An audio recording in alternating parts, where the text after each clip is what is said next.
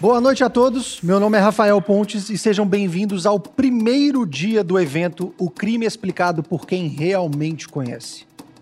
Neste evento, você terá a oportunidade de entender as raízes da criminalidade no Brasil.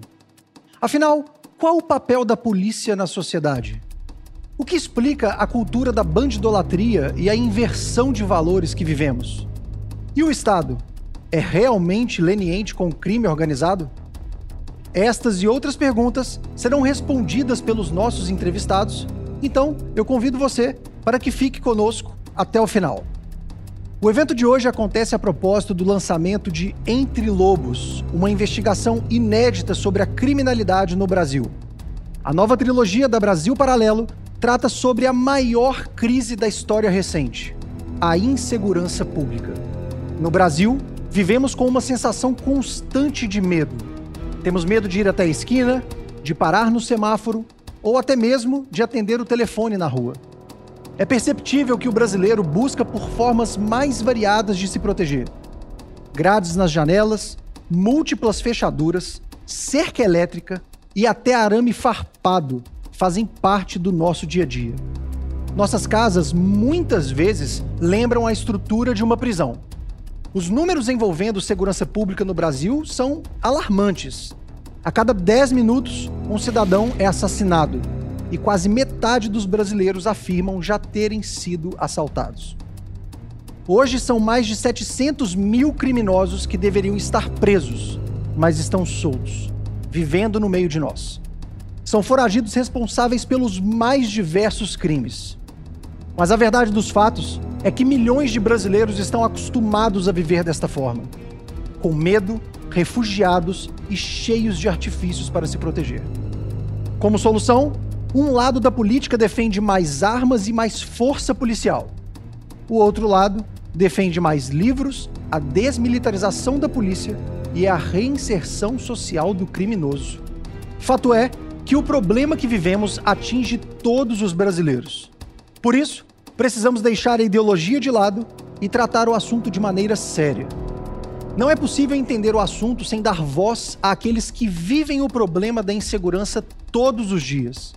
Aqueles que dedicam suas vidas para nos proteger, mas que muitas vezes não são ouvidos pela mídia tradicional. Pensando nisso, a Brasil Paralelo reuniu um time de grandes especialistas para o evento de hoje e que eu tenho a honra de entrevistar. No Brasil, vivemos com grades nas janelas e câmeras nos condomínios. Replicamos em nossas casas a estrutura de uma prisão. Estamos em um cenário de guerra, como se estivéssemos entre lobos. Uma trilogia inédita sobre a maior crise da história recente do Brasil. Acesse entrelobos.com.br e garanta seu acesso ao filme Entre Lobos.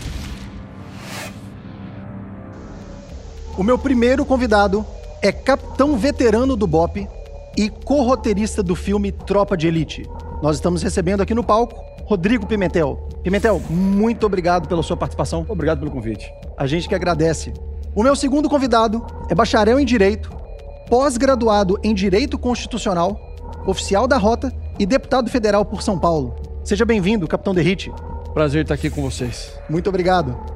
E para completar o time de hoje, o meu terceiro convidado é cientista político especializado em economia ilícita e controle do crime, oficial veterano da inteligência e foi um dos consultores de Entre Lobos.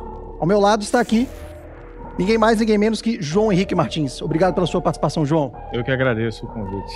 Neste exato momento, a nossa nova trilogia Entre Lobos já está disponível para membros da BP.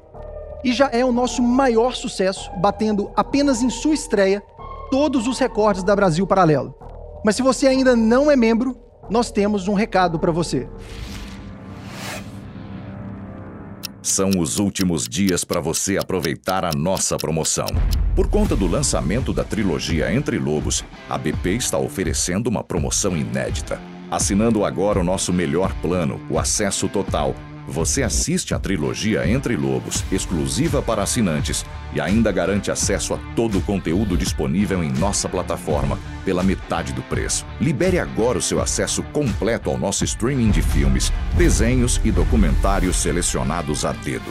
No streaming da BP, você pode apertar o play sem medo, sem medo de errar, de perder tempo, de assistir a conteúdos inadequados ou até mesmo de não entender a história. Libere também o seu acesso ao Núcleo de Formação, nossa principal iniciativa educacional, feita para quem busca recuperar o tempo perdido devido à péssima educação na escola. São mais de 50 cursos com professores de excelência e aulas com qualidade cinematográfica sobre ciência política economia, literatura, arte, música e educação familiar. Acesse também o curso recém-produzido Segurança Pública, o controle do crime ao longo da história, com João Henrique Martins, um dos maiores especialistas do assunto e mentor da produção Entre Lobos. Todo esse conteúdo está distribuído em nossos planos, que se fossem assinados separadamente, custariam mais de R$ 1.500 por ano. O plano Acesso Total já oferece uma boa opção, mas agora a BP está com uma promoção ainda melhor.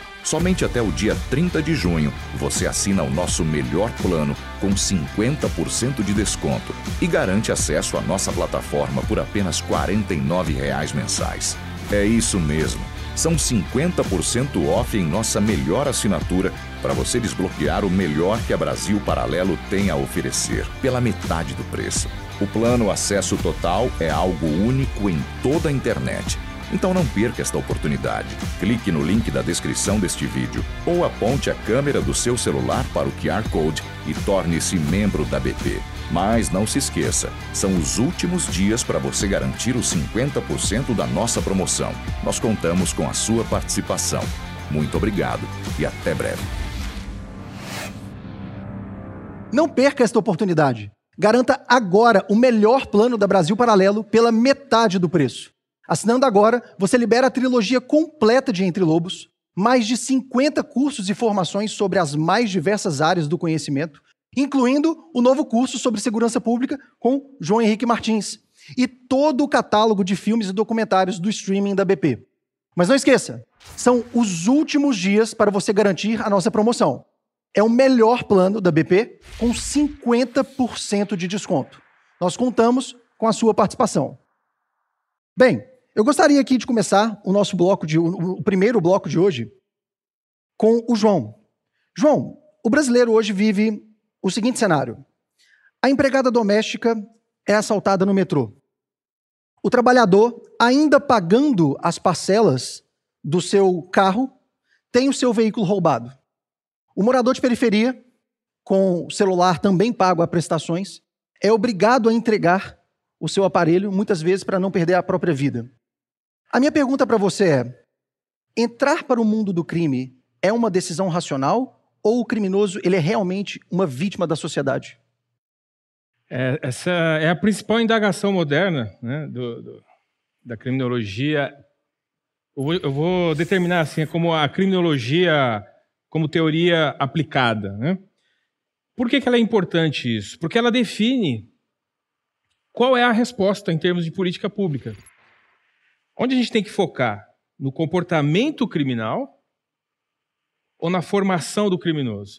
E a primeira divisão, a primeira e mais importante divisão é, da criminologia moderna, eu estou para datar isso, pós-Segunda Guerra Mundial, os anos 50 os anos 60, tá? As duas grandes regiões do planeta que tiveram começaram a ter problemas criminais neste tipo de problema que você destacou, que é a criminalidade urbana comum, né? primeiros, as primeiras regiões que começaram a ter isso foram eh, os Estados Unidos, as grandes cidades americanas e as grandes cidades inglesas a partir dos anos 50. Até então, o que, que era a criminalidade? Criminalidade era crime passional ou delinquência política.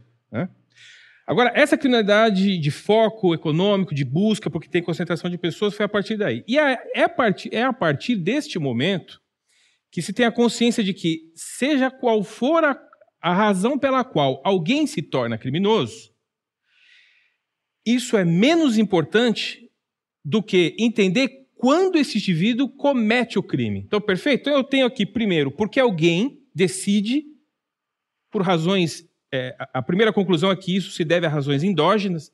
Ninguém, até hoje, a ciência não consegue precisar se é uma questão psicológica, de psicopatologia, ou ainda uma questão de cunho social. Quer dizer, a, a, basicamente a questão de, de a hipótese de que a privação social leva ao crime já está descartada há pelo menos 50 anos. Né? Mas ainda você tem algumas dúvidas em relação a psicopatologias inatas. Mas, mas de qualquer forma, nós estamos falando porque alguém, se, alguém decide ser criminoso em algum momento na vida. É absolutamente incerto. O que sabemos com muita convicção é que ele só age, o comportamento criminal só eclode quando a percepção de custo é baixa. Seja ele um batedor de carteira ou batedor de celular, ele vai agir no momento que ele percebe que a vítima está vulnerável e que é baixa a chance dele ser capturado.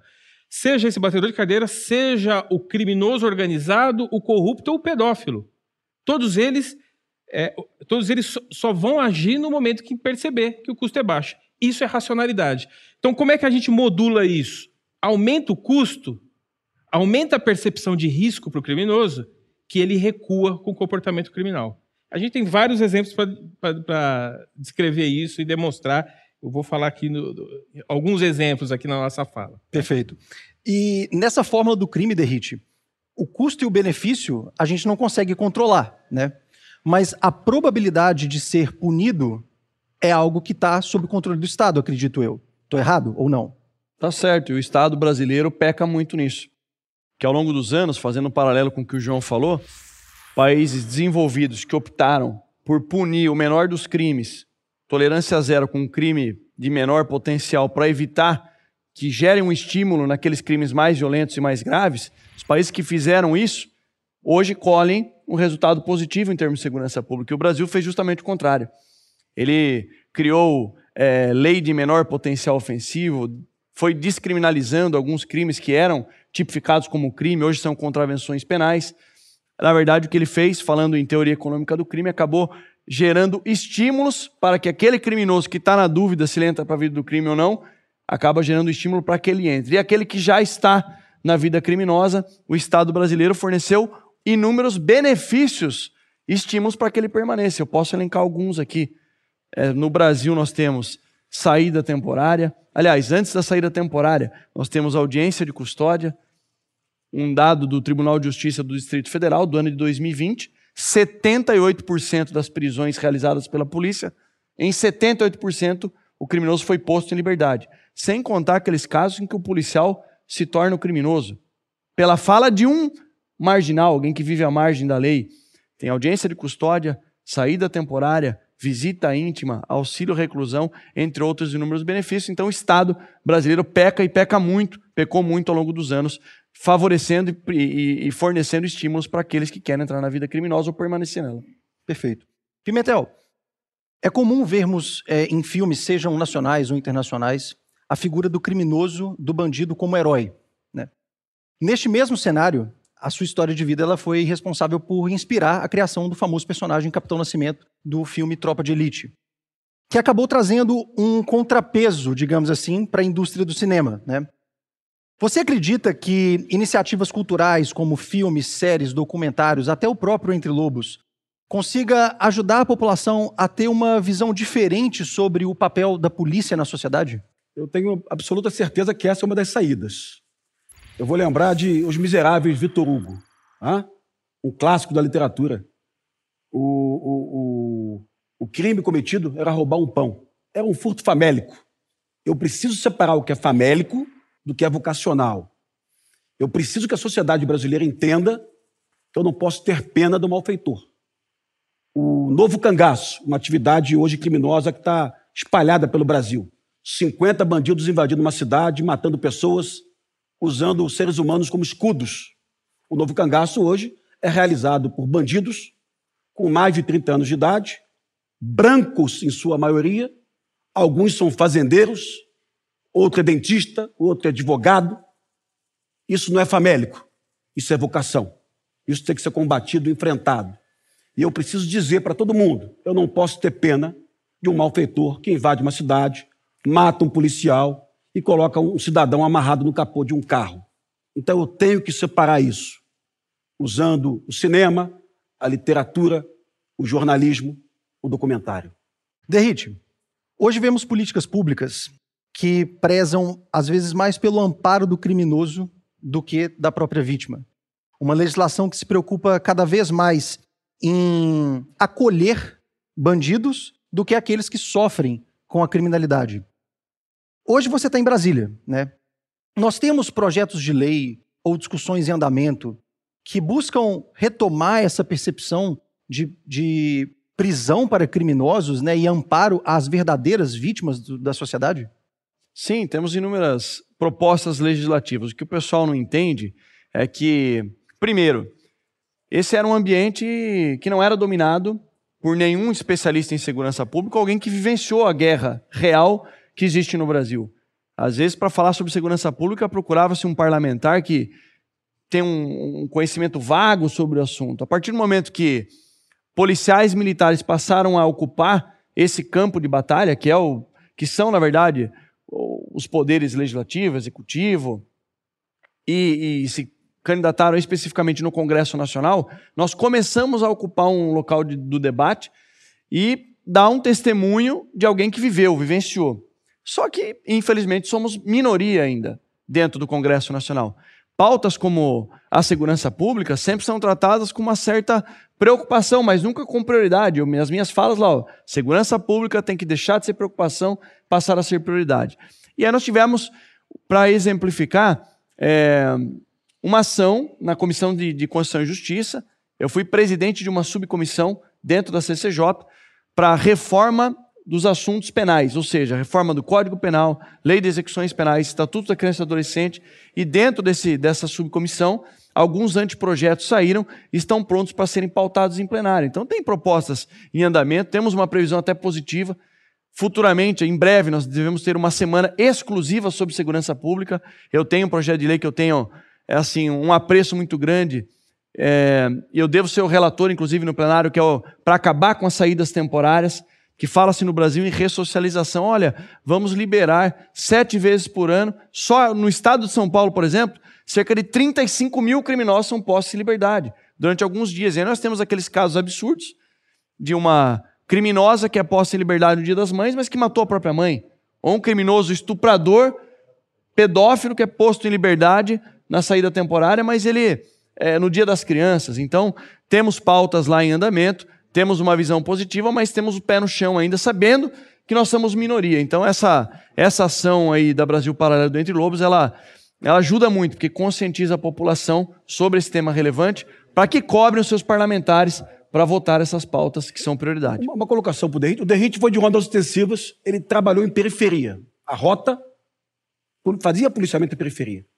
Poucos policiais é, sabem disso, mas você chega numa casa, uma dona de casa, que teve seu botijão de gás furtado, furto simples, não qualificado. Ela senta desesperada, ela olha para a pia, ela olha o macarrão, o óleo de soja, e ela começa a chorar para o policial. Furtaram meu bujão de gás. E é um furto simples. É, normalmente são quadrilhas que agem em periferia furtando botijões de gás. O, o marginal, se preso pela rota, ou pelo batalhão de área, vai responder em liberdade.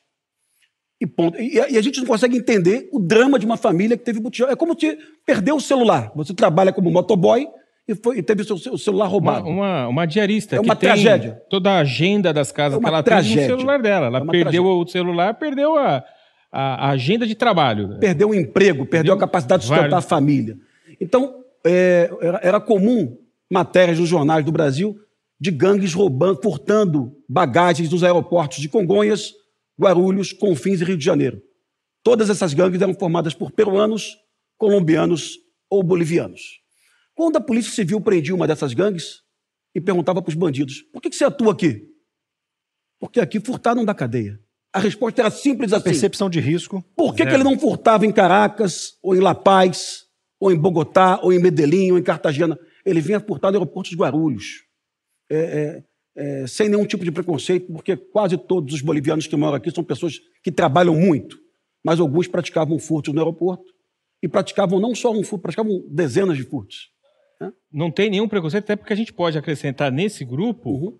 europeus, Sim. as máfias italianas, as máfias do, da Europa Oriental, que passam a operar, é, modulam né, a estrutura logística da cocaína que saía da Colômbia, Peru, via Venezuela ou via Caribe e fazia uma cruz via Europa, passa a fazer passagem, passa a usar a logística brasileira Por duas razões. A primeira, porque a logística aqui está preparada. Nós, nós temos o principal fluxo de envio, né, de, principalmente o fluxo marítimo, além das linhas aéreas, para os portos, portos e aeroportos europeus. A segunda razão é porque o custo da atividade criminal, quer dizer, se ele for pego aqui, o custo é muito menor. Quando eu digo custo, até para ficar claro, o público, nós estamos falando, o custo é, eu serei preso? Uma vez preso, eu serei descapitalizado? Eu vou perder, eu vou perder dinheiro, carga, em nível, em nível que vai me falir? Terceiro, eu vou ficar muito tempo preso? A resposta para essas três questões é não ou muito pouco. Para qualquer uma das três.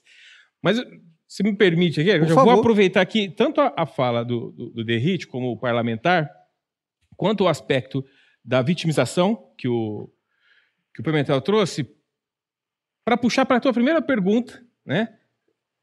É por que, que, o, que o indivíduo comete crime e essa confusão entre construir uma lei. Olha, olha só que o quanto é importante a gente voltar para o âmago e a base intelectual na formação da lei. Às vezes as pessoas esquecem o seguinte: a lei é um processo construído, a nossa legislação, tanto a legislação penal quanto o sistema policial quanto o sistema prisional, ele passa por um processo. O primeiro processo é a discussão política dentro do Congresso, que é uma discussão técnica feita por cientistas sociais, juristas e políticos dentro do Congresso, a lei construída e depois a lei aplicada. Nessa discussão técnica sobre a formação da lei penal no Brasil e o sistema policial, olha que importante isso. Qual é a base teórica, qual é a base científica que inspira os parlamentares a atuar? É a base é, focada no comportamento criminal, porque se for no comportamento criminal, ele tem três entes. Ele tem a vítima, lá na periferia, que precisa ser protegida, o agressor, que é o criminoso, e o Estado. Você discute a lei penal pensando o seguinte: como é que o Estado protege a vítima enfrentando o criminoso? Então, está muito claro quem é, é a parte mais frágil aqui. Quando você pensa. Então, quem que é o destinatário da política criminal, que é a lei? É a vítima. Quando você constrói uma legislação penal ignorando o foco no comportamento criminal e apenas na ideia ou na suposição de que eu vou querer impedir que alguém é, se, é, se torne criminoso, você exclui a vítima desse item. Ficam dois: fica o Estado e o agressor. O Estado é muito mais poderoso que o criminoso, então o criminoso ocupa o papel da vítima. Então é uma discussão sobre se a lei é rígida se é agressivo ou não contra o criminoso. Não é uma discussão se essa lei protege ou não a vítima. Então a vítima que você escreveu, ela some do nosso. Ela não aparece. Ela não, não aparece. aparece, ela não é considerada. Então você não fica discutindo essa lei, ela, essa lei consegue proteger? Não, a discussão é: essa lei é muito rigorosa. E daí eles querem, eles tentam através de uma teoria, de um garantismo penal exacerbado, dizer que o bandido ele é um coitadinho, ele é vítima da sociedade. Ele ocupa o espaço da vítima de verdade. Mas as pessoas que trouxeram isso para a nossa legislação, para o nosso ordenamento jurídico, elas sabiam o que elas estavam fazendo. Só que nós só fomos enxergar, o Brasil só foi enxergar 40 anos depois.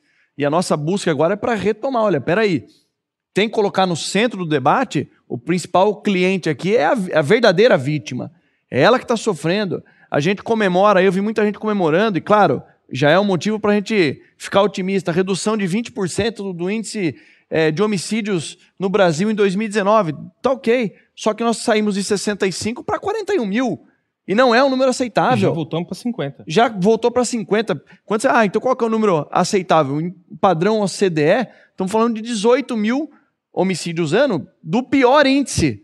Que é o americano. Que é o americano. Exatamente. Então a gente não pode aceitar isso no Brasil. O Estado, o Congresso tem que fornecer mecanismos para proteger a vítima e dissuadir, desabilitar o criminoso desincentivar ele, né? E como que a gente. É, o que, que a gente consegue fazer de ações palpáveis, assim, que fortaleçam de fato é, o, o, sistema de justiça criminal no Brasil? Assim, por onde que a gente conseguiria dar o pontapé inicial nessa história? Bem, é, primeiro nós estamos falando de 40 anos de, de, uma, de, um, de um processo de desmonte do sistema de justiça criminal. É, o primeiro passo, o primeiro pontapé é descobrir isso. Sabe? Por que descobrir isso? Porque a gente, às vezes, tem a, tem a impressão de que algumas medidas incrementais vão conseguir corrigir um problema estrutural, e isso não vai acontecer. Eu preciso voltar e reformar alguns artigos da Constituição. Né? Eu vou dar alguns exemplos. É, quer dizer, antes de dar o exemplo, é importante a gente entender o seguinte: A gente não tem um problema em termos de quantidade de pena. Aquilo que, que chama mais a atenção do público, que é a dosimetria da pena, homicídio qualificado de 20 a 30, roubo, né, tráfico de 5 a 15. Essa é, uma, essa, essa é uma pena muito razoável e muito próxima de todos os outros países. O que nós precisamos fazer e ficar atento, o público, é em toda a, legis, a legislação transversal. Eu digo que o homicídio qualificado, que é, por exemplo, aquele que afetou, que, que, aquele crime horrível contra o garoto João Hélio, no Rio de Janeiro, é um típico homicídio qualificado, motivo torpe e assim por diante, ele pegaria 30 anos fácil. A questão é que ele não cumpre 30 não anos. Não fica 30 anos. Por conta da lei da progressão de pena. Então, ela, ela não altera os limites, ela é transversal. João, só para lembrar quem está nos vendo, o João Hélio é o menino que morreu arrastado, arrastado. pelas ruas do Rio de Janeiro.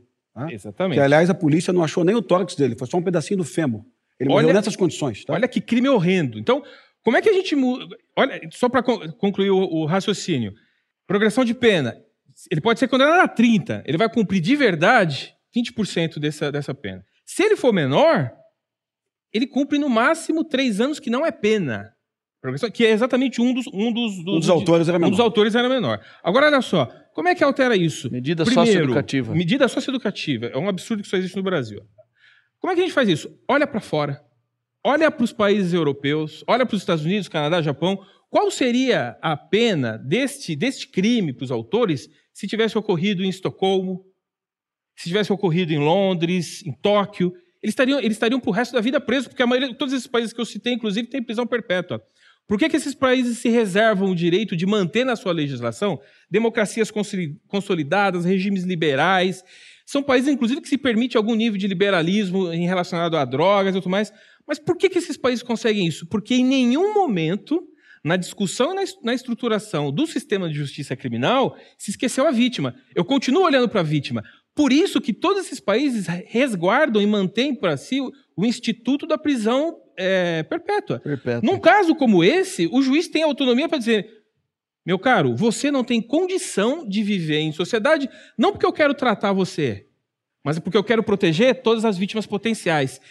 Agora, ele vai ficar numa masmorra o resto da vida? Não. Ele vai ficar numa unidade prisional, onde ele tem, uma, ele tem lá o banho de sol, ele vive, não vai, não vai sofrer tortura, mas ele vai ficar preso em, com proteção da sociedade. Então, o primeiro passo para agir para isso é, entend, é entender que houve uma série de inovações sem nenhuma base científica. O garantismo penal não tem nenhuma base científica, não tem aquilo que a gente na ciência chama de base empírica. Isso não foi provado e testado em nenhum lugar. Aí você olha para fora, todo mundo fez diferente.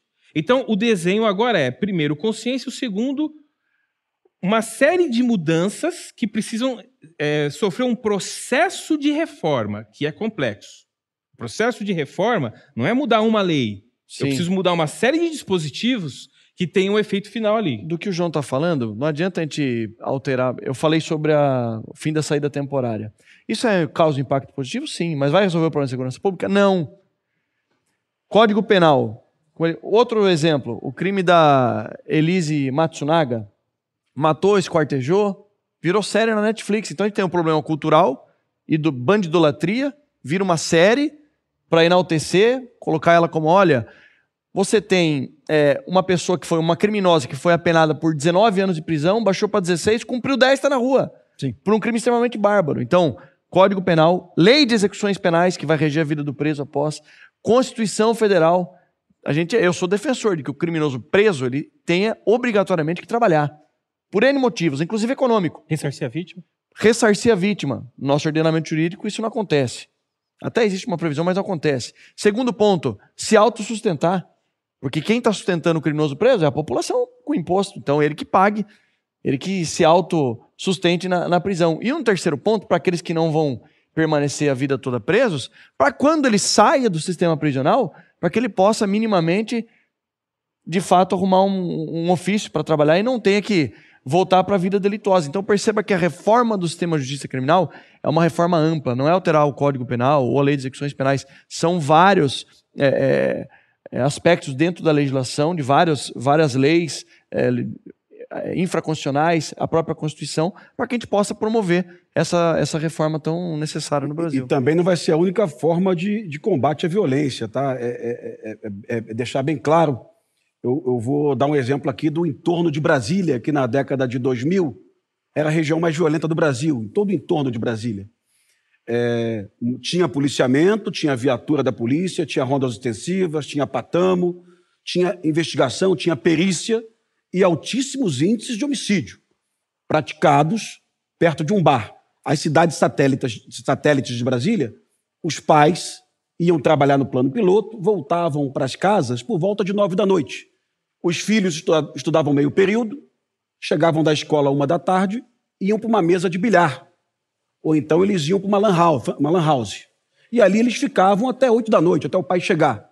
Ali eles presenciavam uma briga de cachaça, uma facada, e ali eles tinham contato com o crime.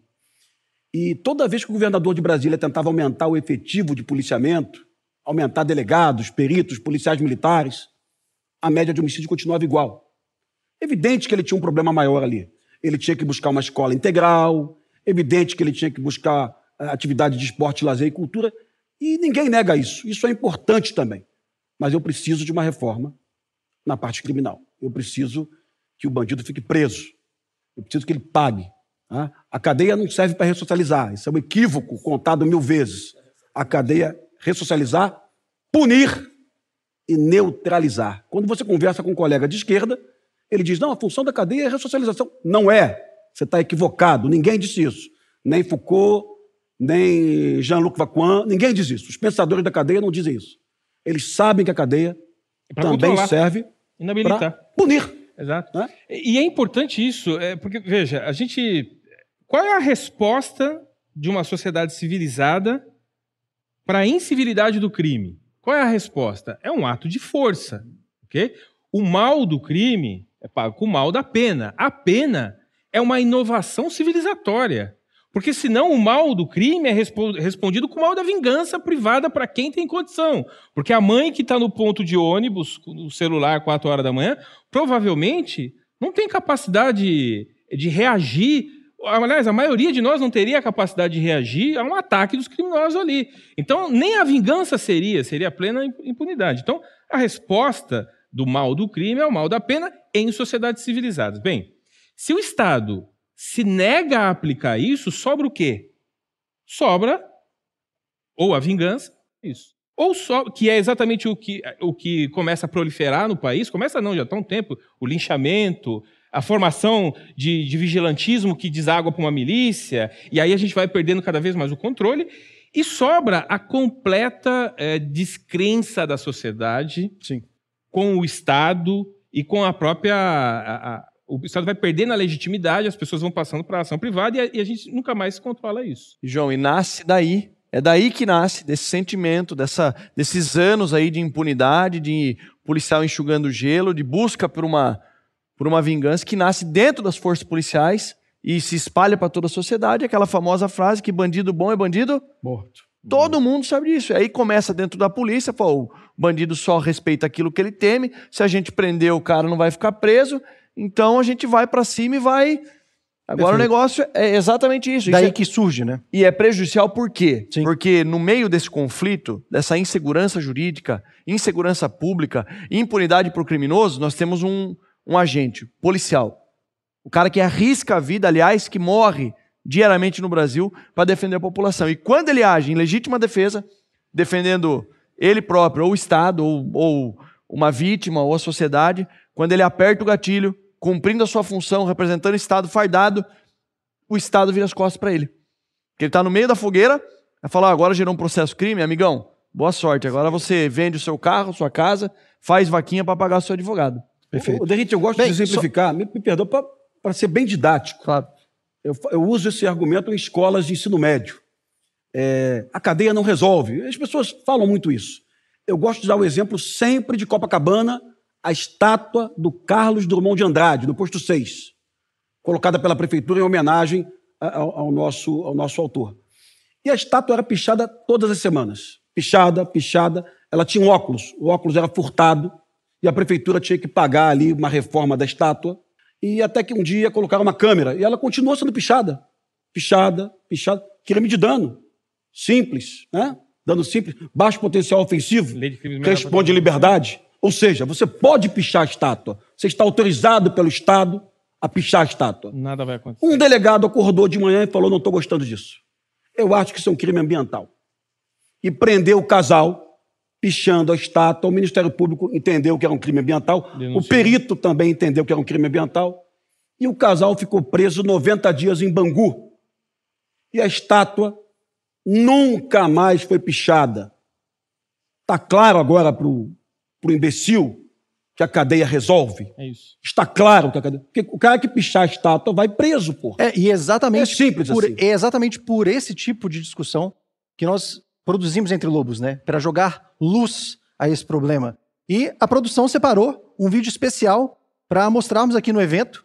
E trata-se, na verdade, do trailer de Entre Lobos. Pode rodar o VT.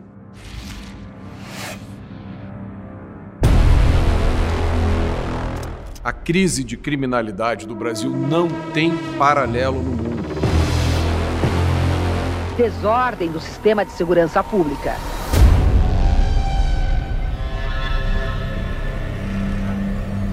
Olha, a nossa situação em termos de segurança pública, se não for a pior do mundo, é certamente uma das piores. Pelo amor de Deus, cadê a justiça? Há três assaltos por minuto no Brasil. Isso gera um abalo psicológico dos cidadãos enorme. E o brasileiro já se acostumou com isso.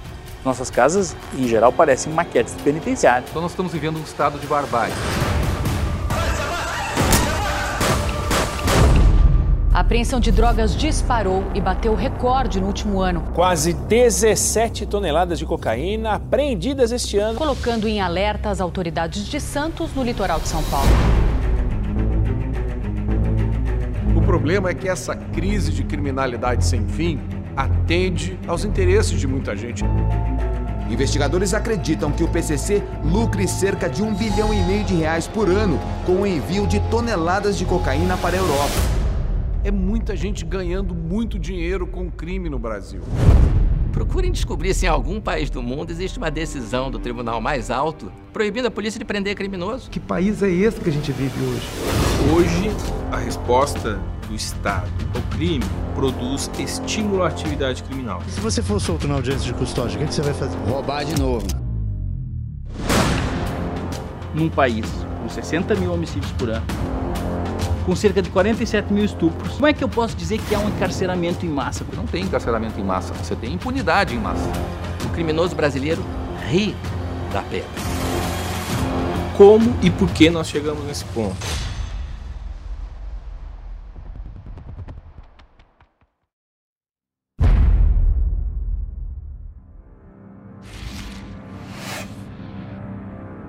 Esse trecho que vocês acabaram de assistir contém cenas de Entre Lobos, o maior documentário sobre segurança pública já feito em nosso país. Entre Lobos é um original BP exclusivo para membros da Brasil Paralelo. Lembrando a você que está nos assistindo que são os últimos dias para você garantir o melhor plano da Brasil Paralelo pela metade do preço. São quase 600 reais de desconto na assinatura anual que te dá acesso ao melhor conteúdo que a BP oferece. Assinando agora o plano Acesso Total, você garante tudo que a Brasil Paralelo lançar no próximo ano, incluindo a trilogia Entre Lobos e todos os filmes, cursos, podcasts e documentários. Além disso, você também terá acesso ao curso Segurança Pública, o controle do crime ao longo da história com João Henrique Martins. Nesta formação, você irá aprender sobre como a civilização foi construída por meio da segurança pública, começando no Velho Mundo e terminando no Brasil. O curso já está disponível em nossa plataforma para todos que buscam aprofundar sobre o tema. Então, toque no link da descrição e aproveite os 50% off para você se tornar membro da BP. É o melhor plano pela metade do preço. Nós contamos com a sua participação. Bem, dando continuidade, João, o crime ser registrado não significa que o autor será preso. O autor ser preso não significa que ele será punido, e ele ser punido não significa que ele, que ele vai cumprir a pena em sua totalidade. Pelo que a gente conversou até agora, o- o- é isso que nós temos, esse é o cenário. Se você pudesse fazer um raio-x da insegurança no Brasil, para você, onde estaria a raiz da impunidade? Tem um item além, antes, antes de- depois de ser, de ser registrado, até ele ser condenado tem, ele pode nem ser processado, né? Então é uma fase ainda anterior. Se ele conseguir ser processado, né, identificado, o âmago, o olho, eh, o ovo da serpente do desmonte do sistema de justiça criminal foi ter permitido construir uma legislação penal, processual penal, que não tem foco na proteção da vítima, logo não entende que a prisão é o nosso principal recurso civilizatório para inibir o crime. O, a nossa, olha só que, que, que devaneio, né? ele está na base da nossa legislação. Ela entende que ela tem que tratar, ela é quase que ela é um, é, um, um dispositivo de tratamento psicológico ou de assistência social ao criminoso. Ela olha o tempo todo para o criminoso e diz assim, como é que eu posso fazer, convencer a você a deixar de cometer o crime? Isso está escrito na lei de execução penal. Quando ela fala no regime semiaberto, qual é a motivação do regime semiaberto e aberto? Ele tem que se é, é a autodisciplina do preso, tomar consciência que a sociedade está. Ela o tempo todo quer tratar e não e não proteger a vítima, não controlar. Se o piso é esse, não tem nada de bom que vai ser construído a partir daí, percebe? Inclusive, vários recursos positivos que poderiam aparecer ao longo do tempo, que, por exemplo, a própria ideia de justiça restaurativa. Nos países europeus, principalmente, onde ela se desenvolve, ela visa atender a vítima, sabe? Depois dela receber justiça, depois do criminoso que matou o seu filho estar preso, você vai até o, o pai ou os pais e, e diz o seguinte: é possível, é, você ainda sente ódio, você ainda, você, você quer avançar e tentar perdoar? A vítima diz sim, eu quero tirar esse sentimento de mim. Inicia um processo dela olhar para o agressor e tirar o ódio dela. Percebe que o foco está todo na vítima? Perfeito. Na hora que você pega essa tradução e, e traz justiça restaurativa para o Brasil, vira, vira uma maluquice, um absurdo. O indivíduo que nunca foi preso que nunca cumpriu pena, a vítima que nunca recebeu justiça, você põe ela para abraçar o preso, você põe ela para contemplar. Então, o âmago, o ovo da serpente do nosso problema é a base intelectual absolutamente incorreta, que tem como pressuposto que a pena ou o sistema de justiça criminal deve recuperar o criminoso e não não estabelecer a punição. E quando a gente diz punição, só para concluir, a gente falou um pouco no final do outro bloco, que é o seguinte: a punição ela é o elemento estrutural que nos dá condição de fazer todas as outras coisas em relação ao preso. Isso significa que primeiro eu vou punir para controlar ele e para poder prestar justiça às vítimas. Eu ainda posso, se houver ressocialização, ótimo. Se ele sair de lá trabalhando, ótimo. Mas percebe, eu não posso fazer nada nessa estrutura que troque a punição por qualquer outra coisa, porque senão eu simplesmente anulo o sistema. E foi isso que foi feito com o nosso sistema. Ele desconstruiu o principal recurso. Se eu tiro isso, não tem jogo. Ele fica completamente desarticulado. A polícia não consegue fazer nada, a vítima nunca vai ter justiça, o juiz não consegue dar uma sentença satisfatória, e o criminoso ele só tem uma, uma resposta. Fui punido ou não fui? Se não fui, eu continuo, porque é, é o regime de incentivo. E Pimentel, é curioso porque parece que nós vivemos uma inversão de valores de fato, né? Sim. É, é, é a, é a certeza é, de que tudo foi feito em função do, do, da agressora, não da vítima. É, é, a certeza. E é o que a gente percebe na literatura policial brasileira, na, na cinematografia brasileira. Sim. Eu insisto. Pichote, Cidade de Deus, Carandiru, Meu Nome Não é Johnny, Lula, Filho do Brasil. Sabe? É sempre esse o foco. O, o, o bandido passa a ser a vítima. E ponto final. Né? O, o, o Pichote, o Hector Babenco, não tratava a vítima lá atrás no cinema. Ele tratava os delinquentes, menores infratores. Tá? Carandiru. Carandiru, a mesma coisa. Tá? Cidade de Deus também. Começa com a execução de um vigilante numa agência de um banco. Sim. Tá? Então, sempre assim. O Tropa de Elite, ele quebra isso. E, por ser inovador, é um grande sucesso. Muita gente diz assim: Pimentel e Zé Padilha erraram na mão. Eles queriam fazer um filme de esquerda e o filme virou de direita. Não é verdade. Zé Padilha fez Mecanismo, que é uma porrada no PT. Tá? O, filme, o livro Tropa de Elite estava pronto um ano antes e foi muito criticado pelas ONGs de direitos humanos. É, pouca gente sabe, mas algumas ONGs pediram a censura do filme Tropa de Elite. E o argumento que eu usava com essas ONGs, olha, quem censura normalmente é o ditador. Sim. Então você quer censurar o meu filme? Você não está preparada para a sociedade ver a história de um policial jogar na cara de um estudante da PUC. Você é culpado pela violência? Porque você é culpado. O Brasil tem 150 homicídios por dia, 100 homicídios praticados a 50 metros de uma boca de fumo.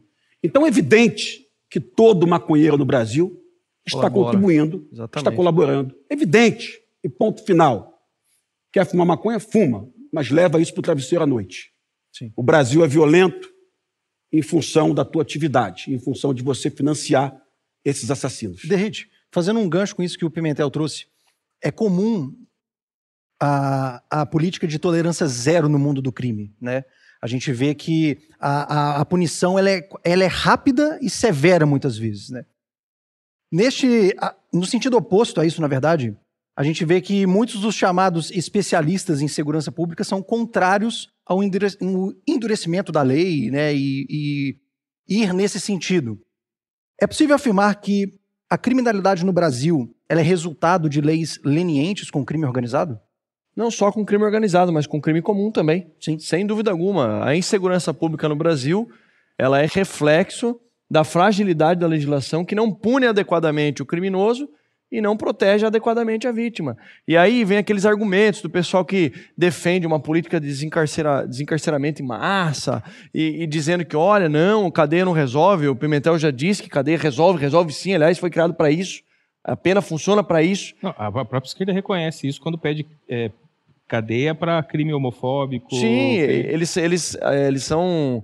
É é uma certa hipocrisia né, de quem, de quem fala sobre isso.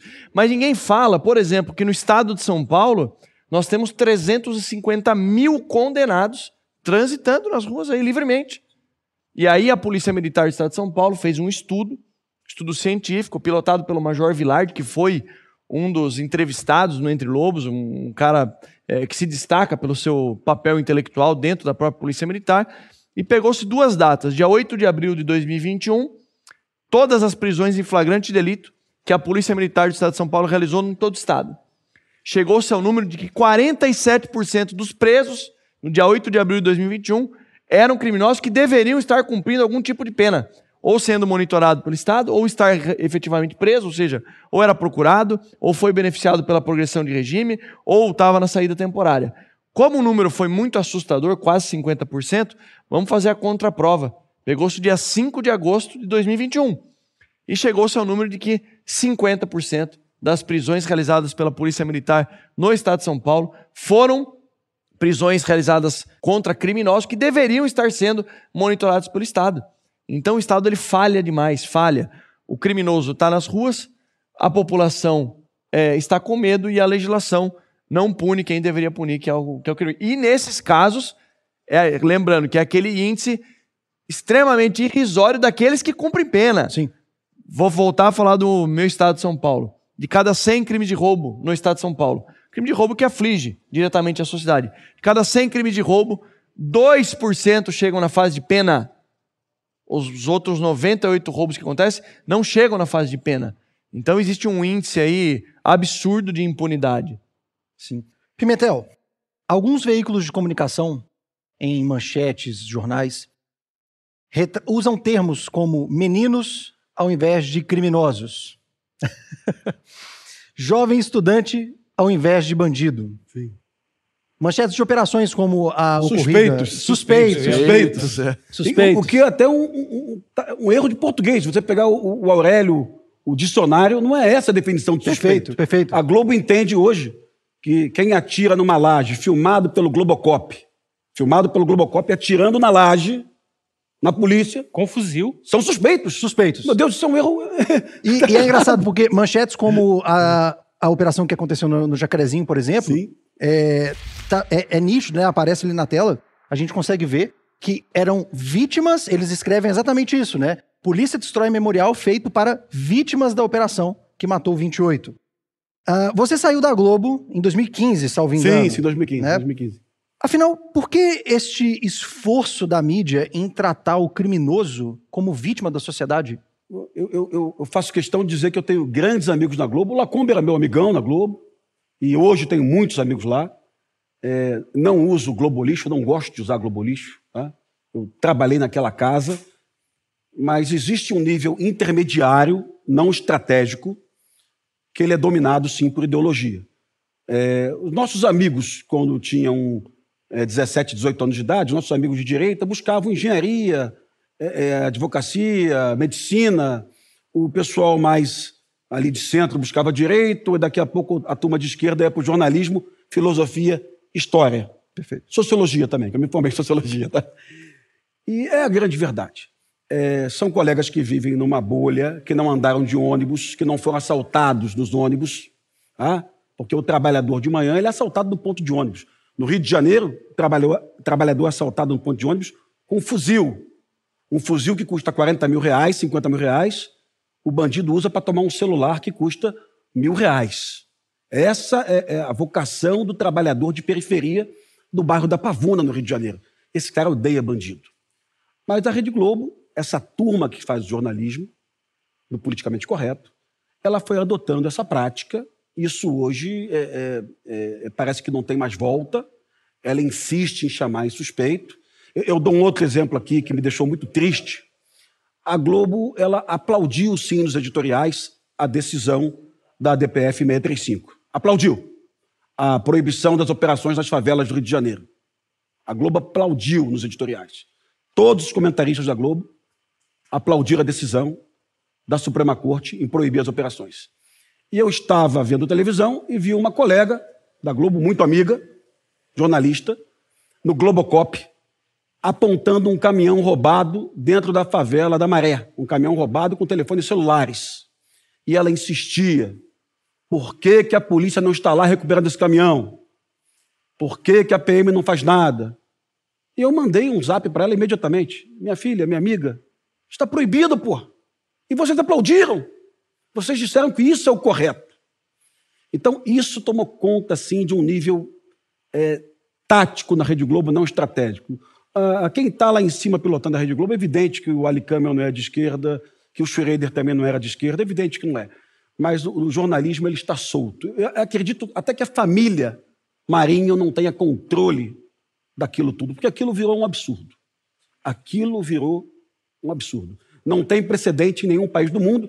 Eu faço uma comparação assistindo jornalismo europeu. Eu assisti um, um documentário de, da, do jornal de Moçambique, e os jornalistas moçambicanos, eles chamam os terroristas do norte de Moçambique de terroristas e bandidos.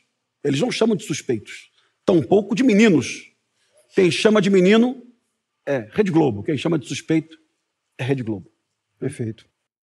Bem, nós vamos continuar com o nosso bate-papo, mas antes, a produção separou mais um trecho do filme que ilustra um pouco do que nós falamos nesse último bloco. Roda o VT.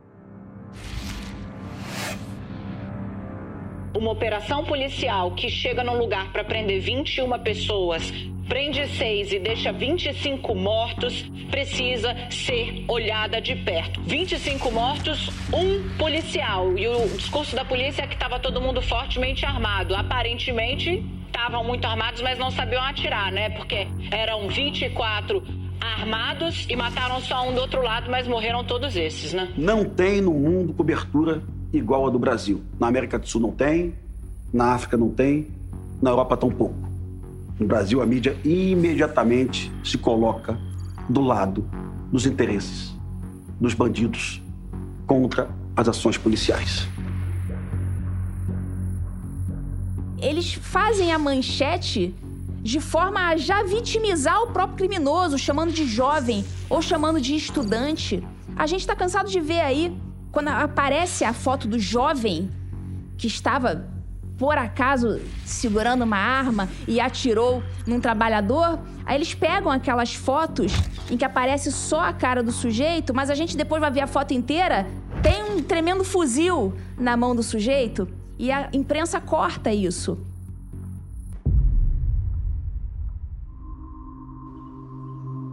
policial que estava na minha frente, ele infelizmente, quando ele teve que agir, ele teve que fazer efetuar o tiro, ele ficou com medo.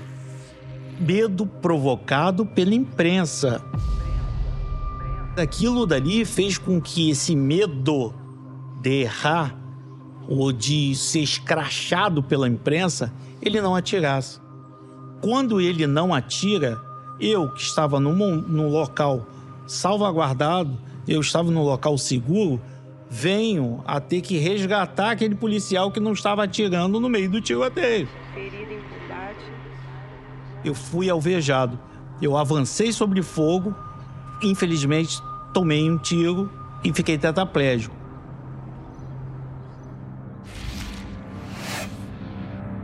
Lembrando a você que está nos assistindo que a trilogia completa de Entre Lobos já está disponível para os assinantes da BP, um dos maiores investimentos da Brasil Paralelo e que resultou em uma produção com mais de quatro horas de duração sobre o maior problema do país.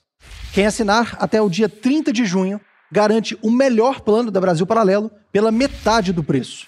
Oferta que não fazemos em nenhum outro momento do ano. São quase 600 reais de desconto. Clique no link da bio e aproveite.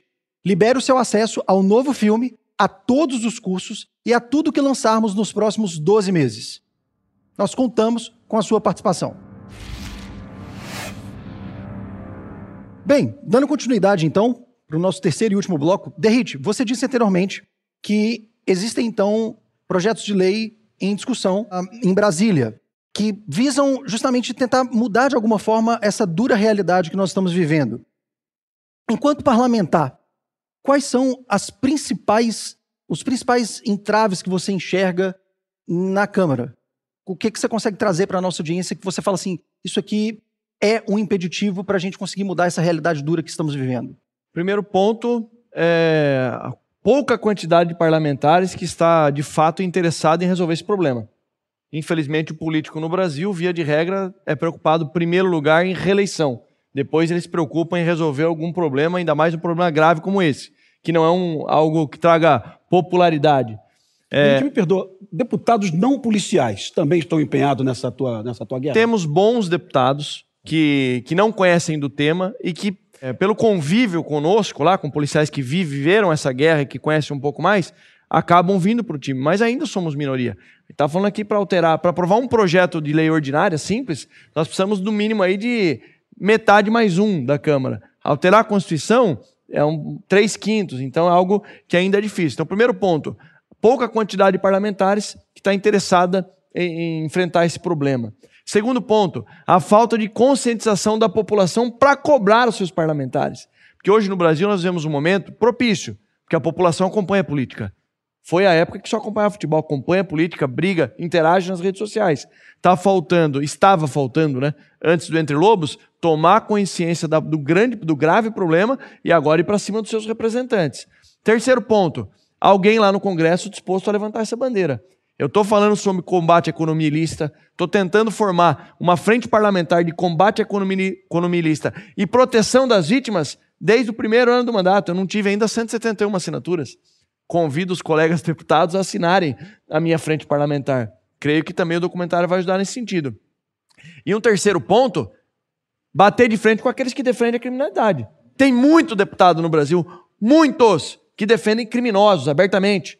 Defendem que estavam lá junto com a ONG Fogo Cruzado do Rio de Janeiro, o Partido Socialista Brasileiro foi até o STF pedindo para as polícias pararem de subir o morro, realizar operações, sob o argumento de que para proteger os agentes é, sanitários por conta da pandemia. Isso é mentira. Eles estão defendendo criminosos.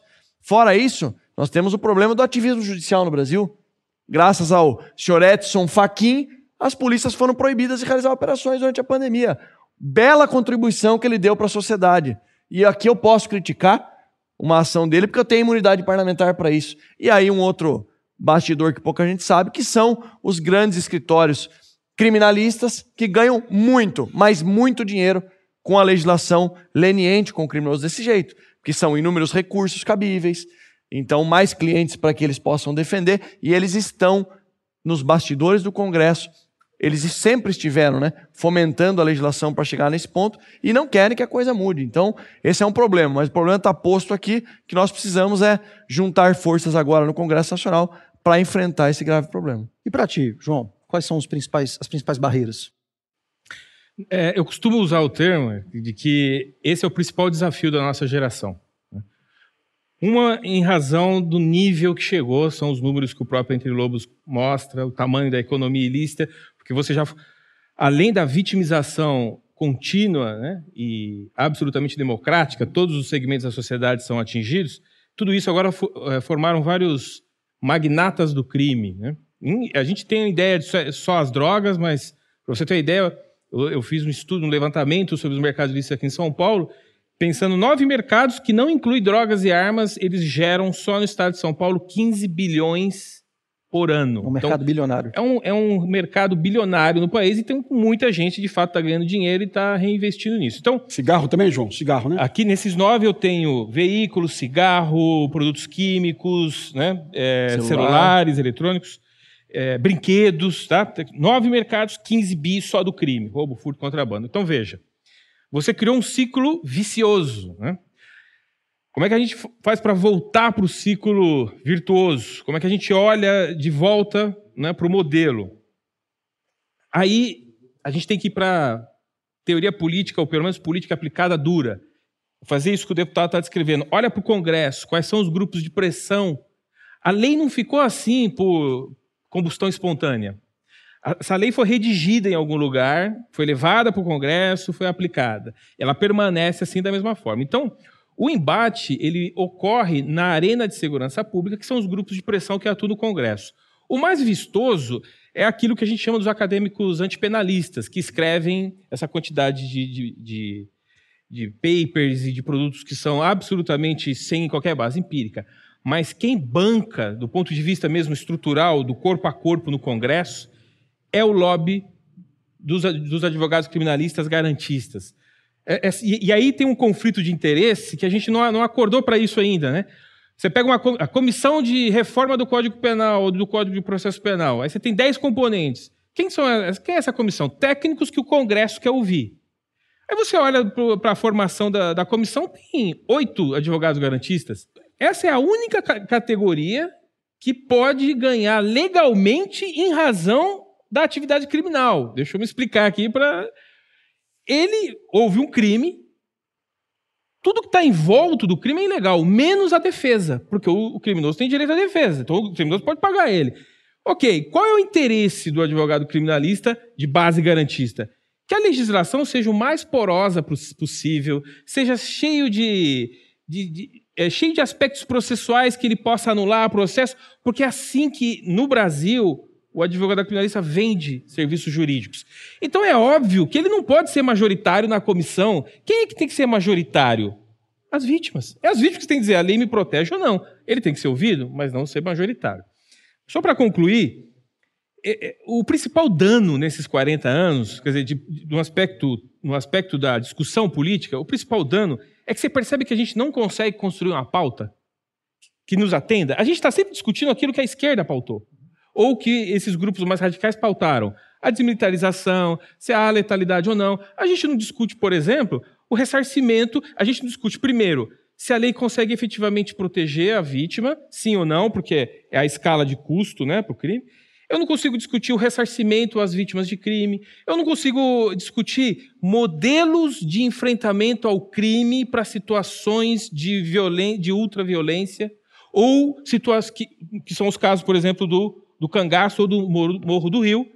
Em qualquer lugar do planeta, em qualquer democracia consolidada, um indivíduo armado de fuzil é um problema de segurança nacional. É o terrorismo. É o terrorismo. ele é, é um alvo é. legítimo para ação letal em qualquer lugar do mundo, porque ele é praticamente um ato de guerra. Uhum. Inclusive Se nas resoluções 20... da ONU, inclusive. Exato. Inclusive eu, nas resoluções da própria ONU. Eu costumo ONU. dizer o seguinte, que dentro da legislação da ONU de imposição da paz, não é, é operação de ressocialização para ter paz, é operação de imposição da paz. Como é que se faz isso? Com ação militar, com ação, é, com medida de força.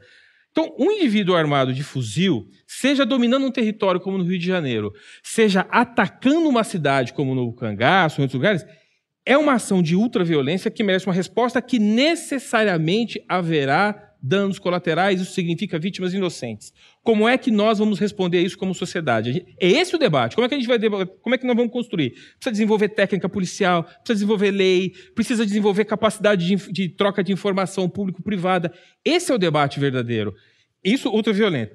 Criminalidade comum. Basta passar no Leblon, na- nas praias de Copacabana, passa passar, eh, passar na, na, na na rua principal de qualquer grande cidade que você vai ser ameaçado pelo roubo de, de celular e esse roubo pode virar um latrocínio que é matar a vítima. Como vamos desenvolver ação policial, ação legal, sistema de suporte do sistema de saúde psicológico para lidar para a vítima? Esse é o verdadeiro debate. A gente não consegue debater o como porque a gente não conseguiu definir ainda o quê. O que é? Eu vou aplicar custo. Agora, como é que eu aplico custo numa área pobre, em favela, ou numa área nobre, ou numa área que tem muito crime é, comum, ou numa área que tem crime ultraviolento? A discussão de política pública em qualquer lugar do mundo é o como fazer tudo isso, porque é extremamente complexo. Ninguém tem a fórmula mágica. Todo mundo, todo mundo aqui tem muita experiência em operar em, em policiamento, mas eh, cada situação exige uma nova modalidade. É isso o novo. Não é discutir se nós vamos punir ou não. É, uma vez que sabemos como punir, como é que a gente faz isso na prática? Para diminuir o risco de ter vítima inocente, para diminuir o risco policial, para fazer com que esse indivíduo fique preso e, não, e lá dentro os seus direitos individuais sejam garantidos. Esse, esse é o debate verdadeiro. Se a sociedade não tomar conta dessa pauta e falar, eu quero debater isso, e não a pauta ideológica, infantil, é, Foucaultiana da- da esquerda universitária brasileira, se ela não fizer isso, ninguém vai fazer. E aí, esse processo todo tem que começar com esse debate na pauta verdadeira que interessa o país e desaguar, na minha avaliação, para fechar esse desenho. Toda mudança da legislativa penal brasileira tem que ser submetida à aprovação pública em democracia eh, em medidas em recursos de democracia direta, plebiscito ou referendo. Na minha visão é a única forma de garantir, primeiro que a gente consiga corrigir, segundo que essa correção não seja alterada no, no apagar das luzes por um lobby forte que atua no Congresso. Porque aí o garantista tem que explicar para a dona Maria e para o seu João, no ponto de ônibus às 4 horas da manhã, que prisão tem que ressocializar e não proteger eles. É, se ele conseguir convencer ela, tá ótimo. Né? E a sociedade brasileira, só para corroborar, 80% na pesquisa de 2016, que foi a última, 80% da população brasileira concorda totalmente ou parcialmente com a política de tolerância zero contra o crime. Então é algo que a sociedade quer, mas os representantes do povo não traduzem isso em realidade. E Pimentel, aparentemente, mais livros, é, a desmilitarização da polícia, subir o morro cantando Imagine do John Lennon não resolve esse problema, né? Está provado que não resolve. Está provado que não resolve. É, e, e- e mesmo a primeira estratégia abordada pelas UPPs, é, eu fui durante algum tempo o, o- o jornalista que dei a notícia da UPP na Rede Globo, domingo pela manhã, quando uma comunidade era ocupada. E, lamentavelmente, a Polícia Militar do Rio de Janeiro chegava nas comunidades com aula de violão, aula de judô, aula de ginástica, aula de matemática. E eu dizia para os colegas da Polícia Militar: olha só, quem tem que fazer isso aí é a Secretaria de Educação, de Cultura, de Esporte e Lazer. Tá? Eu fiz concurso para a Polícia Militar para oferecer segurança pública, para prender bandido. Se você acha bonito a tua policial dar aula de balé na- no, no- no quartel, eu acho um equívoco. Ah, o Brasil, quando foi para o Haiti, com a Força de Paz, era para proteger as agências humanitárias da ONU. Não era para eh, levar assistência médica capoeira, e aula. tá? E a UPP deu errado. E a UPP deu errado por quê? Porque ela não enfrentou o bandido.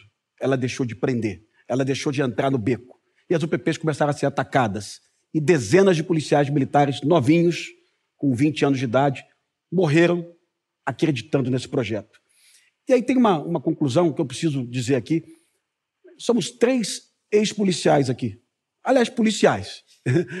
e nunca vai deixar de ser policial da, da PM de São Paulo, tampouco do BOP. E parece alguma coisa. São pessoas falando de pena, de cadeia, de morte, de enfrentamento. O Derrite falou. Estou falando de combate ao comércio ilegal. Todas as facções do Brasil hoje, Comando Vermelho, PCC, ADA, Terceiro Comando, todas vendem cigarros do Paraguai.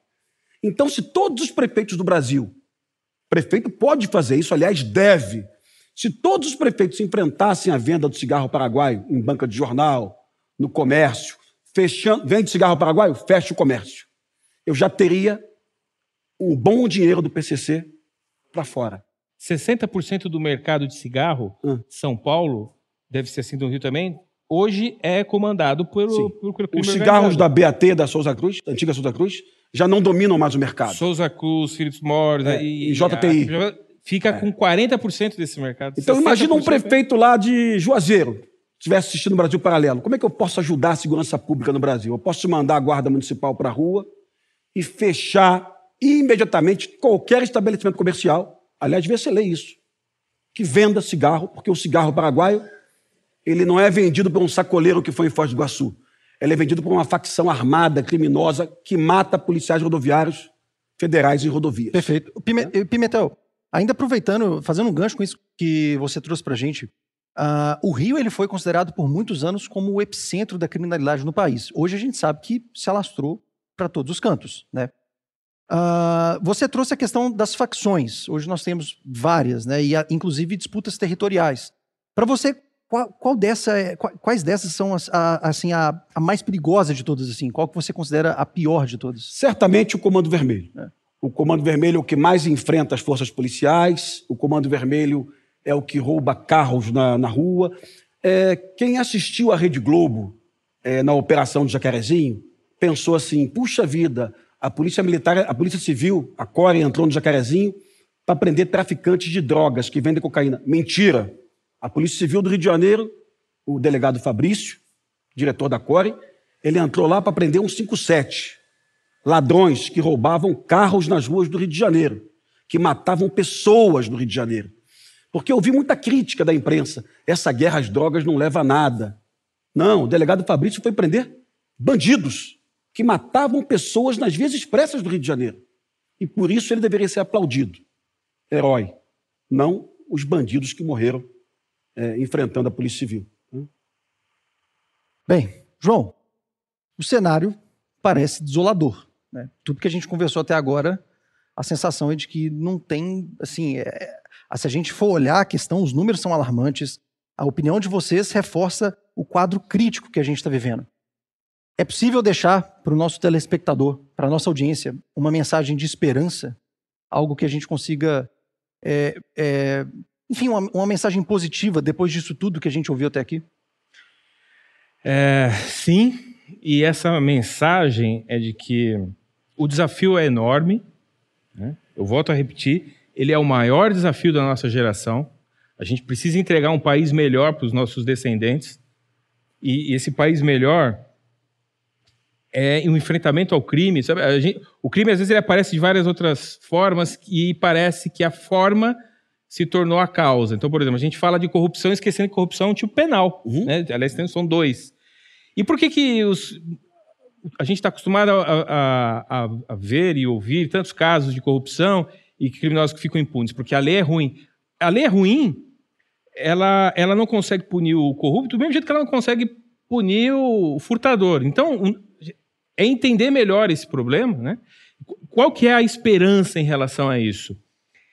É nos tempos difíceis, né? É, criados por homens, por pessoas fracas, né?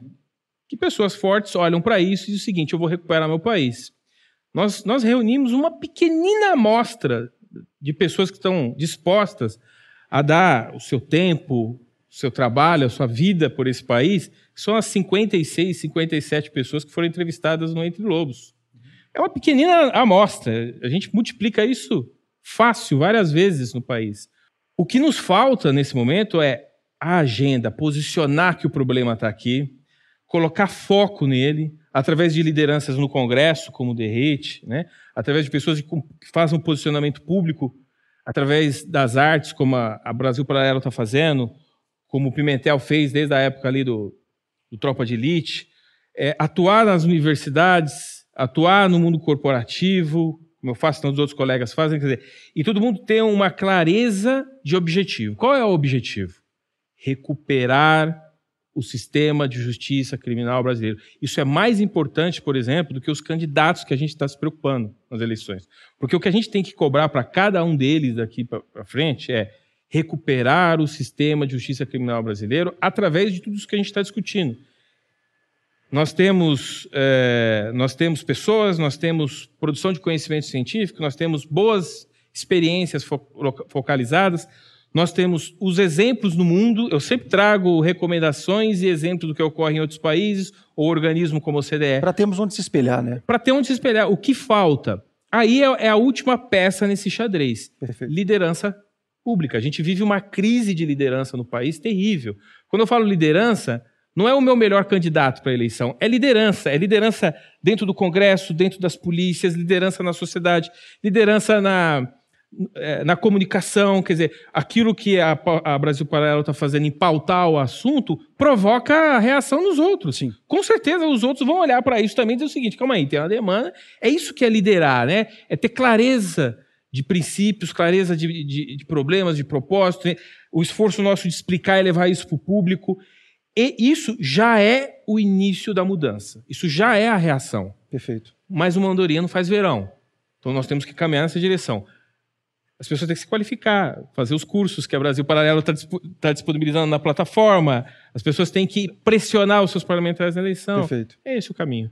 Derrite, um dado momento da história, o brasileiro, o brasileiro conseguiu sentir assim, um pingo de esperança ao ver corruptos indo para a cadeia, políticos do alto escalão sendo presos. Hoje, aparentemente, está o festival da impunidade no Brasil. Né? A gente está vendo muito desses que foram presos soltos e vão às eleições, vão concorrer às eleições no final do ano. Nesse mesmo sentido, como que a gente deixa uma mensagem de esperança para o brasileiro, sendo que o cenário parece ser desolador de fato? É um cenário péssimo, né? Porque nós tivemos um lapso temporal onde pudemos acreditar ali que a lei, de fato, ela era aplicada em todos. Só que faltou um, uma peça ali nesse, nesse tabuleiro que nós ainda não conseguimos furar essa bolha, né? É, eu tenho grandes amigos no Poder Judiciário, eu não posso generalizar e dizer que todo juiz é. é... Na verdade, o juiz ele trabalha com a ferramenta que ele tem na mão, que é a legislação. Sim. Então, por isso que eu falo que dentro do sistema de reforma do sistema de justiça criminal, a parte da legislação é o mais importante. Você tem outros agentes ali. Tem o, o, o sistema de polícia que é feito no Brasil, tem duas polícias, a gente não falou sobre isso, mas tem a polícia militar fazendo uma parte, a polícia civil fazendo uma outra parte. Então, é, a gente não, entende, não encontra paralelo em polícia desenvolvida nenhuma no mundo, só aqui, países da África. Aí você tem Ministério Público, Poder Judiciário, sistema prisional, que é peça importantíssima. Na obra de Gerli Stanley Beck, ele fala que a, o sistema prisional ele serve para inabilitar e neutralizar o criminoso, coisa que o Pimentel falou. É, e esse cenário de, de pessoas que eram criminosas, que estavam presas, retomam o status quo, ó, veja bem, anula-se a decisão, porque com base nisso, nisso, naquilo, tal é, circunscrição, ali, tal jurisdição não era aplicado. O certo era, era ser julgado em Brasília, por exemplo. Então é um recado péssimo, mas que nós só vamos vencer com muita estratégia, paciência e com um plano direcionado. Eu falo, é óbvio que eu estou falando ali da Suprema Corte por decisões que entendia-se que era de um jeito, prisão após condenação em segunda instância, depois mudou-se o entendimento. Estratégia, é tempo. Se o, o próximo presidente da República, seja ele quem for, ele vai indicar mais dois ministros. Será que isso não vai ser fundamental para que nós possamos ter estabilidade jurídica, segurança jurídica, para que as leis sejam cumpridas? Eu creio muito que sim. E, enquanto isso, o nosso papel lá no, no Congresso Nacional é, é liderar essa agenda aí de combate à economia ilícita e proteção às vítimas. Perfeito. E aí, Pimentel? É possível é. deixar uma mensagem de esperança? Olha só, é, vamos lá, um entre lobos por mês, 12 por ano. Eu estava em Salvador ontem e entrei no restaurante uma menina de 14 anos. Pai, é o moço do, do Brasil Paralelo. Falei, porra, eu sou o cara do Tropa de Elite, do, do BOP, mas ela lembrou do Brasil Paralelo e olha, um dia, uma menina de 14 anos de idade assistiu ela já vai levar um pensamento crítico. Ela já vai duvidar do que ela está vendo na televisão. Sim. Ela já vai questionar o professor. Ela daqui a quatro anos vai votar, daqui a dois anos ela vai votar. Ela vai procurar um candidato que está naquela linha. É, cinema é cultura de massa. Isso aqui é cultura de massa. Livro é cultura de elite. Isso aqui atinge 12, 13 milhões de pessoas. Tá? E a gente vai mudar. Mudança. Antes do Tropa de Elite 2, o jornal Globo, no Rio de Janeiro, questionava se as milícias eram importantes para o Rio de Janeiro. Uma capa do jornal o Globo. Vantagens e desvantagens da milícia. A milícia sempre foi ruim. A milícia dominava território, matava pessoas. Não pode ser bom. É ruim. É igual ou pior ao tráfico. que a milícia consegue fazer deputado. Então, acho que é pior. O tráfico não fazia. E a novela da Globo lá, era o Antônio Fagundes, era uma novela chamada Duas Caras. Ele era um miliciano do bem. Então, o Brasil, depois de assistir a novela, a milícia era algo positivo. Mas veio Tropa de Elite 2 e falou: não, a milícia é ruim. Veio Tropa de Elite 1 e disse: o estudante da PUC, da UFRJ, da USP, olha, fumar maconha, você comprou isso de um assassino. Você não pode ter orgulho de dizer que você fuma maconha. Lembra na capa da Veja São Paulo, há mais ou menos uns cinco anos, a Soninha, da MTV, ela tirou uma foto assim, ó, eu fumo maconha. Eu duvido que ela fizesse isso hoje. Porque ela estaria dizendo para o público dela, eu dou dinheiro para assassinos. Ela fez antes do advento do Tropa de Elite. Hoje, ela não faria isso. Ninguém tem orgulho de dizer no Brasil hoje que fuma maconha. Quem diz, diz, ah, eu fumo maconha de é, plantada em casa, que é mentira também, que não tem essa porra, né? Muitos colegas da Globo dizem, ah, é uma maconha que eu, hidropônica, cascata. Dá trabalho cascata, fazer isso. dá Não trabalho. é coisa de maconheiro. Não é coisa de maconheiro. Então, então, essa é a verdade. Essa é a verdade. E isso aqui, não um, tá? Um por mês. Amanhã o Entre Lobos falando sobre isso aqui que ele falou, sobre o comércio ilícito. Eu preciso trazer a mesma consciência para o brasileiro. Eu sei que o camarada aqui que fuma, ele quer procurar um preço mais barato. Ele não quer pagar nove reais no cigarro da Souza Cruz, da BAT. Ele prefere pagar R$ 3,90, três no cigarro paraguaio. Eu sei disso, mas ele tem que saber que o cigarro paraguaio foi importado pelo PCC e pelo Comando Vermelho. E que alguém morreu para ele estar fumando aquele cigarro. Alguém que vai assaltar ele no ponto de ônibus depois. Vai matar o filho dele. E vai matar o filho dele. Ah, mas a carga tributária do BAT, do, do, do cigarro brasileiro tem que cair. É um problema dele aqui. Ele tem que chegar lá no Congresso Nacional e convencer os 500 Não, colegas. E, e mesmo assim, é, a Europa e os Estados Unidos, o, o mercado ilícito de cigarro não passa de 10%. Sim. Então, se, se tivesse tudo certo aqui, a gente teria 10%, Existiria, já né? seria um problema. Agora, exatamente porque a gente tem esse nível baixíssimo de custo ao crime, estoura 60%. Cigarro é bem controlado. Agora, tem vários outros mercados, vários controlados para a gente saber o tamanho, Sim, né? sim, sim. Os outros vão, vão daí vão daí para frente. né? E sem tirar na de ideia aqui, ninguém aqui é celular, boçal. Eu né? conheço o Derrite de redes sociais, conheço o João de bate-papo, a gente bateu um papo há um ano mais ou menos. Exato. É, ninguém aqui é boçal. Todo mundo sabe que esporte, lazer, cultura, escola integral funciona. Sim. Mas isolado, nada disso funciona. Perfeito. Sem repressão policial, sem justiça, sem cadeia. Pode Sem esquecer. império da lei. Sem império É, da lei. A questão é essa. É, é ter, é, de fato, o, o império da lei, como existe em qualquer outro lugar, com todos os seus limites. Ninguém aqui está propondo que a polícia se torne vingadora é, ou justiceiro. É nem mais nem menos. É pedir para o liberal fazer uma escolha. Quais países você quer? Da Europa? Pega só os escandinavos? Então, vamos pegar a estrutura legal dele e vamos tentar fazer uma cópia e adaptação para nós. Traz É, exatamente, é a imposição da lei. Império da lei. As pessoas precisam ter a segurança da lei, porque esse é o nosso pacto civilizatório. Perfeito. Perfeito. Bem, chegamos ao fim do primeiro dia do evento O Crime Explicado por Quem Realmente Conhece. Gostaria de agradecer João Henrique Martins pela presença, Derrite, Pimentel, muito obrigado, muito obrigado mesmo pela participação de vocês. E a você que chegou até aqui, lembre-se que a trilogia Entre Lobos já está disponível para todos os assinantes da BP.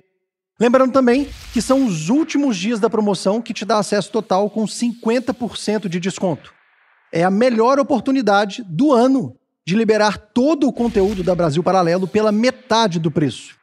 Amanhã estaremos às 20 horas aqui no YouTube recebendo novos convidados para continuarmos falando sobre o crime por quem realmente conhece.